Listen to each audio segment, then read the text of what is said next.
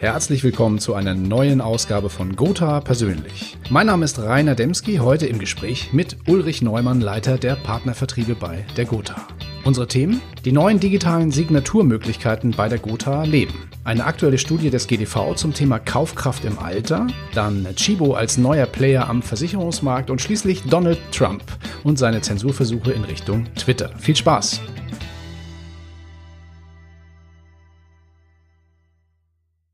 Ja, Uli, herzlich willkommen zur neuen Podcast-Folge bei Gotha persönlich. Wir haben wieder vier knackige Themen vorbereitet. Die erste kommt aus eurem Hause und zwar haben wir gelesen, dass die Gotha die Unterschriften im Bereich Leben entbürokratisiert. Was macht ihr da genau und was heißt das für Vermittler und um welche Produkte geht's da? Ja, hallo Rainer. Schön, dass wir wieder zusammengekommen sind. Im Bereich der Lebensversicherung geht es eigentlich um alle wesentlichen Produkte in der BAV und in der Einzelversicherung. Da haben wir uns die Frage gestellt, ob bei diesen technischen Änderungen wie Beitragsänderungen, Einschluss oder Ausschluss von Kapitalrecht oder Laufzeitänderungen, Dynamik, da gibt es ja tausend Anlässe, wo wir in der Vergangenheit immer Formulare hin und her geschickt haben, ob es nicht auch leichter geht. Und hat es natürlich jetzt auch diese Corona-Zeit geholfen. Ja. Und jetzt haben wir natürlich ein Thema. Beim Privatkunden brauchen wir bei Neugeschäft halt immer noch die Unterschrift. Das geht halt nicht anders, weil das hat ja auch mit Datenschutz zu tun und unseren Möglichkeiten, halt eben auch Gesundheitsfragen beim Arzt, bei anderen, halt hinter, hinterfragen. Dafür brauchen wir so eine Einwilligung. Das lässt sich nun mal leider nicht vermeiden. Aber beim Firmenkundengeschäft zum Beispiel ist es so, dass wir bei Neugeschäft ohne Gesundheitsprüfung auf die Unterschrift der versicherten Personen verzichten können. Das reicht uns also einmal die Unterschrift vom Arbeitgeber mhm. und dann ist also bei Verträgen mit Neugeschäft muss die versicherte Person dann wieder unterschreiben, weil auch da wollen wir natürlich bei Gesundheitsprüfungen beim Arzt anfragen, brauchen seine Einwilligung. Beim Privatkunden und beim Firmenkundengeschäft aber gleichsam im Bestand. Äh, wenn es um Dinge geht ohne Gesundheitsprüfung. Das waren die Anlässe, über die ich eingangs gesprochen habe. Mhm. Brauchen wir zukünftig keine Unterschriften mehr. Und das finde ich dann schon ganz wichtig, weil aus dem Bestand heraus der Makler natürlich viel Arbeit hat und jedes Mal zum Kunden zu fahren oder mit ihnen in irgendeiner Form digital Unterschrift auszutauschen, ist sehr mühsam. Mhm. Das wollen wir ihm abnehmen und das haben wir für Privatkunden und für Firmenkundengeschäft jetzt gleichsam umgesetzt. Mhm. Äh, vielleicht noch zur Ergänzung bei Leistungsauszahlungen, da wollen wir wieder die Unterschrift des der versicherten Person haben, damit das Geld auch auf dem richtigen Konto landet. Also da keine Angst, dass da irgendwas verloren geht.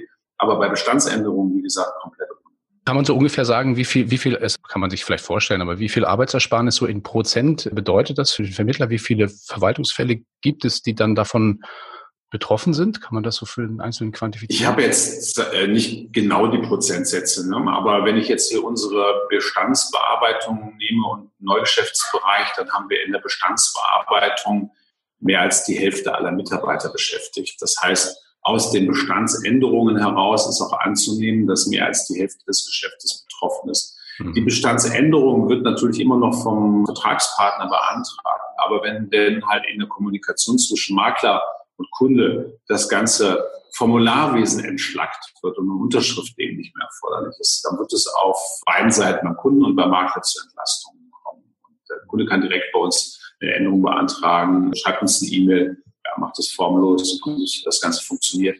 Es müsste also spürbar sein. Ja, und da ja auch jetzt, du hast das Stichwort Corona angesprochen, so viele jetzt, sagen wir mal, sich viel stärker auch auf digitale Wege konzentriert haben in den letzten Wochen und Monaten, ist das, glaube ich, eine echte Win-Win-Situation. Finde ich cool. Ja, zweites Thema ähm, kommt vom GDV. Und zwar gibt es eine aktuelle Studie, die der GDV herausgegeben hat, wo untersucht worden ist, wie sieht es eigentlich mit der Kaufkraft von Rentnern aus in unterschiedlichen Regionen in Deutschland? Das waren recht interessante Ergebnisse, die also zutage gefördert haben, dass da wirklich gravierende Unterschiede dabei sind. Also auch so gerade in solchen Städten zum Beispiel wie München. Aufgrund der hohen Mieten na, bleibt, den, bleibt den älteren Menschen vielfach äh, sehr wenig zum Leben, zum eigentlichen Leben übrig. Das ist dann in ländlichen Regionen, auch gerade auch im Osten oder Norden Deutschlands, sieht es ein bisschen anders aus.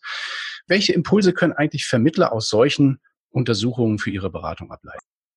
Ja, ich habe ja selber mal im Süden gelebt, in München und Umfeld, und ich weiß, wie teuer dort im Besonderen die Mieten sind oder auch wenn man was kaufen will, wie teuer das ist. Und deswegen sind auch viele Leute, die in München arbeiten, dort gar nicht ansässig, sondern das Einzugsgebiet geht bis Rosenheim nach unten, um irgendwo noch Wohnraum zu suchen, den man mit seinem Einkommen verdienen kann.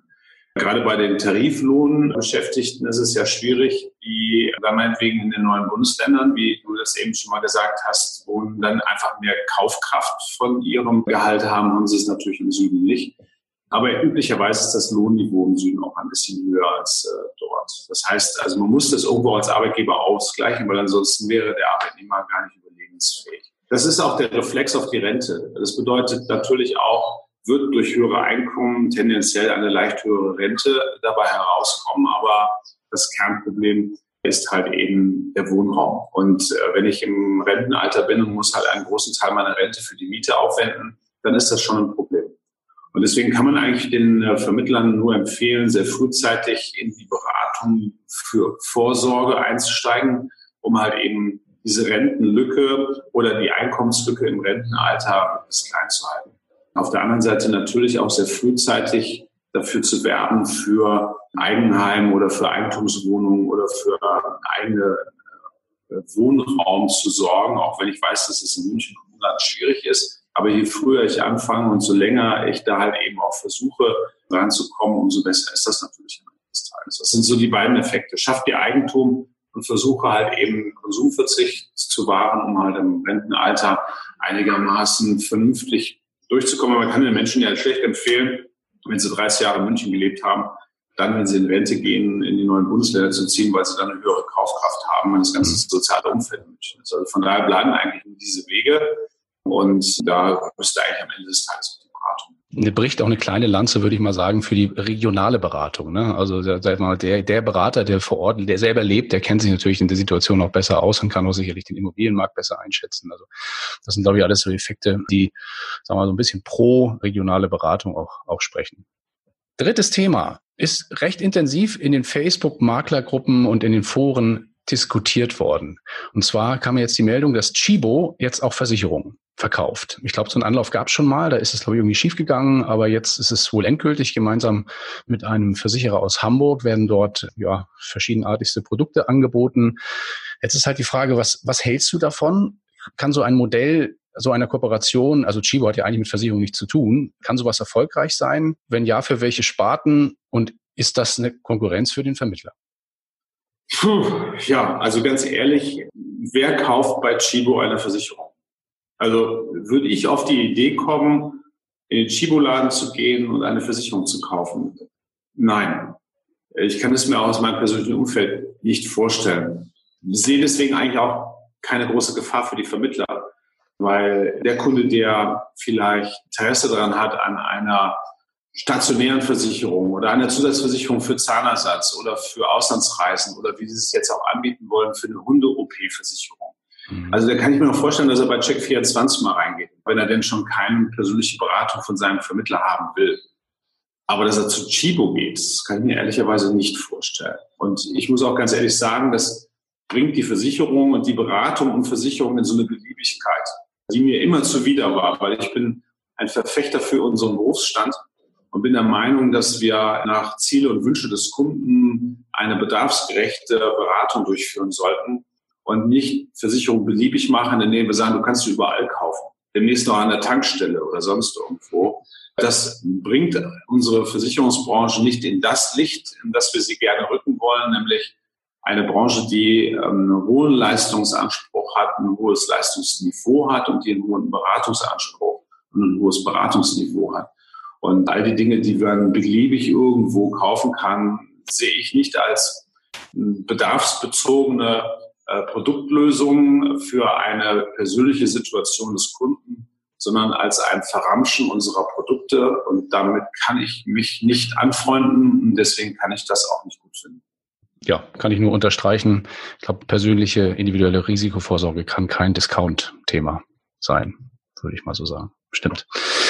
Ja, in der letzten Frage unseres Gotha persönlich Podcast gucken wir auch immer so ein bisschen über den Tellerrand und diesmal über den großen Teich. Und äh, da ist ja letztens äh, vor einigen Tagen die Meldung äh, über den Ticker gegangen, dass der gute Donald Trump jetzt Twitter und Co., also Social Media Plattformen, stärker reglementieren möchte, weil er der Meinung ist, dass diese Plattformen Zensur ausüben würden, indem sie konservative Stimmen bewusst zurückdrängen. Ja, hat er mal wieder einen rausgehauen. Würde mich mal interessieren, wie du das siehst. Hat er da jetzt, ist das, macht das Sinn, diese, diese Äußerung oder dieses Vorhaben, oder ist das eher Aktionismus? Ich kann nur sagen, wow, was für ein Mensch und was für ein Präsident. Ich glaube, das hat die Welt noch nicht gesehen. Zuerst mal dazu, also er benutzt das Medium und hat es ja massiv zu seinen Gunsten genutzt und dann als Plattform auch für sogenannte Fake News. Die Diskussion kennen wir alle noch. Mhm. Das ist für mich immer die Frage, ist so eine Plattform einfach nur eine Plattform, in der man weltweit beliebig seine Informationen und Nachrichten streuen darf? Oder ist es eine Nachrichtenplattform? Also hat es einen journalistischen Anspruch? Oder andersrum ausgedrückt, Pressefreiheit versus Meinungsfreiheit. Also wenn ein Präsident für sich in Anspruch nimmt, auch mal einfach zu lügen, also Fake News rauszugeben und das jetzt über eine Plattform in millionenfach multiplizieren darf, ungestraft, dann muss ich sagen, habe ich da auch ein Problem mit. Ich will auf keinen Fall Meinungsfreiheit reglementieren. Ich will auch auf keinesfalls Pressefreiheit reglementieren. Aber wenn heute ein Zeitungsjournalist einfach eine Lüge verbreitet, ungeprüft, einfach einen Artikel schreibt, in dem er Trumps Meinung multipliziert und hinterher stellt sich raus, stimmte alles nicht, dann hat er als Journalist ein Problem. Und ich bin der Meinung, auch Twitter sollte ein Problem haben, wenn eine Nachricht nun mal offensichtlich eine falsche Nachricht ist. Das ist das Gleiche, wie wir das ja auch bei Kriminellen, Rechtsradikalen oder Pädophilen sehen. Da muss es eine Begrenzung solcher Plattformen geben. Es darf nicht beliebig sein. In der Vergangenheit war es eben so, hat keiner drauf geguckt, man hat es einfach zugelassen mit der Folge, dass am Ende des Tages die Botschaften in der Welt waren und man als Betroffener sie nicht mehr revidieren konnte. Also ein gewisser Anspruch muss gewahrt bleiben, so dass ich der Ansicht bin, dass wir schon auch bei Twitter und Facebook und anderen einen Kontrollmechanismus brauchen, um halt eben offensichtliche Falschnachrichten und offensichtliche radikalisierende oder auch sonstige Dinge in irgendeiner Form zumindest vor der Multiplikation zu schützen. Ich lasse das einfach mal so stehen. Kann ich mich auch nur anschließen, kann ich sagen. Ich weiß ja nicht. Also man kann da sehr trefflich drüber streiten, ja. Also man will auf keinen Fall, dass man, sagen wir mal, die Meinungsfreiheit, die wir uns ja einmal so, die haben uns so hart erkämpft, äh, dass wir die halt eben verlieren, ja. Aber mhm. es darf doch nicht sein, dass ungestraft jemand das Netz benutzt, um seine, also ich nehme jetzt nicht nur den Trump, es gibt ja auch noch andere, die damit auffällig sind, um halt eben seine Botschaften weltweit quasi in Sekundenschnelle zu verbreiten und man steht dann da fassungslos und denkt sich, wie kann man das nur tun? Und es lassen sich Menschen über den Weg beeinflussen. Das finde ich ja. echt bemerkenswert. Ja, also wir haben aus unserer eigenen Arbeit auch, stellen wir ja fest, dass doch schon, sagen wir mal, eine Eigenkontrolle in den Medien, in diesen Medien, so zum Beispiel auf Facebook, ja schon sich etabliert hat. Ne? Also es ist ja nicht so, dass das noch so ist wie vor zwei, drei Jahren, wo es keine Algorithmen gab. Wir haben heute schon wirklich äußerste Schwierigkeiten, wenn wir Promotions machen, in denen auch nur der Anschein von politischen Botschaften erweckt wird, werden diese Promotions gar nicht ausgeliefert. Ne? Also da ist schon viel passiert. Es ist halt die Frage, ob es eine staatliche Regulierung geben sollte und wie die dann aussehen kann. Ne? Auch die kann Gefahren bergen. Ne? Also das ist ja das, was, was hier ja, auch. Das, das geht in Richtung Zäsur. Ne? Genau. Also das würde ich sagen, das darf auf keinen Fall passieren, dass wir uns jetzt hier wieder ein Bürokratiemonster schaffen, in dem Tausende von Menschen den ganzen Tag gucken, wie in China, sage ich mal. Zumindest wird es ja so behauptet, dass dort halt eben es entsprechende Begrenzungen gibt und man dort halt eben auch zäsiert. Das darf es nicht sein. Es braucht mhm. Spielregeln. Ja. Genau. Und es braucht klare Regeln und die kann man dann auch am Ende des Tages dem Betreiber solcher Plattformen überlassen, dafür zu sorgen, dass halt eben diese Regeln eingehalten werden. Und deswegen denke ich, irgendwo in diese Richtung braucht es etwas, um auch Menschen zu schützen vor Falschnachrichten. Also du kannst ja auch Menschen verleumden, du kannst auch genau. quasi diskreditieren, ungeschützt. Und du kriegst es dann hinterher nicht mehr raus. Und ich glaube, an der Stelle muss man tatsächlich Regeln entwickeln, um zu vermeiden, dass bewusst jetzt in diesem Fall ja auch bewusst Falschnachrichten gesetzt werden. Ja, ja. Also ich wäre dafür, oder es gab ja früher mal solche Initiativen auf Seiten der Unternehmen selbst. Ne? Also früher gab es solche, solche Kodizes, ne? Also dass sich, was mhm. weiß ich, die großen Plattformen wie Google und so weiter, dass die sich zusammengeschlossen haben und gesagt, Mensch, wir entwickeln mal so eine Art Wertekanon der für uns alle irgendwie bindend ist. Und sowas würde ich hier begrüßen. Also wenn das nicht, sagen wir mal, von staatlicher Seite reguliert wird, das geht eh schief, sondern wenn sich, sagen wir mal, die Unternehmen zusammensetzen und sagen, pass mal auf, wir haben hier ein Problem, und wir definieren jetzt mal die, was weiß ich, zehn Gebote der Online-Kommunikation. Und nach denen wird dann auch gehandelt. Das kann dann jeder unterschiedlich umsetzen. Sowas fehlt aus meiner Sicht so ein Stück weit. Das hat ein bisschen was mit dem Wettbewerb der Plattform untereinander zu tun, aber es fehlt tatsächlich und das wäre cool, wenn dieser, dieser Geist dieser anfänglichen Internetzeit, sowas gab es früher nämlich mal. Früher war das Internet ja so ein frei, freier Raum, haben alle gesagt, Mensch, das ist toll, da entsteht eine ganz neue Form der Demokratie. Ja. Jetzt, jetzt ufert das so ein Stück weit aus mit in den Dingen, die du gerade geschildert hast. Und jetzt ist es, glaube ich, mal an der Zeit, sich an diese Anfänge mal wieder zurückzuerinnern und zu sagen, wo kommen wir eigentlich her und was wollen wir in Zukunft, wie wollen wir das, welche Kultur soll da eigentlich herrschen? So, das würde ich cool finden. Es hat was mit dem Umgang der Menschen miteinander zu tun. Ne? Und wie gesagt, eine Zensur will keiner. Auf der anderen Seite will aber auch jeder irgendwo Spielregeln, weil er auch geschützt sein will, ja, vor eben Diffamie oder vor eben irgendwelchen Angriffen. Und wie gesagt, gerade das, was wir erleben, was wir eigentlich schon seit Jahren erleben, ist eines Präsidenten eher unwürdig. Mhm. Ja, ja. Ja, Uli, ich sag mal vielen lieben Dank für die für das nette Gespräch in dieser ja. Ausgabe und äh, ich freue mich auch schon auf, auf das nächste Mal, wenn wir uns hier wieder hören in diesem Kanal. Wünsche dir jetzt eine erfolgreiche, angenehme und ja schöne Frühsommerwoche. Ich hoffe, das Wetter bleibt so ein bisschen so wie es ist. Aber sieht es auch warm aus. Ich sehe Sonne bei dir im Hintergrund. Ja, jetzt noch. Es soll aber gleich loslegen im Regen. Aber vielen lieben Dank. Ja, mir hat es auch Spaß gemacht und ich freue mich auch aufs nächste Mal. Jo, bis dann. Ciao. Alles Gute.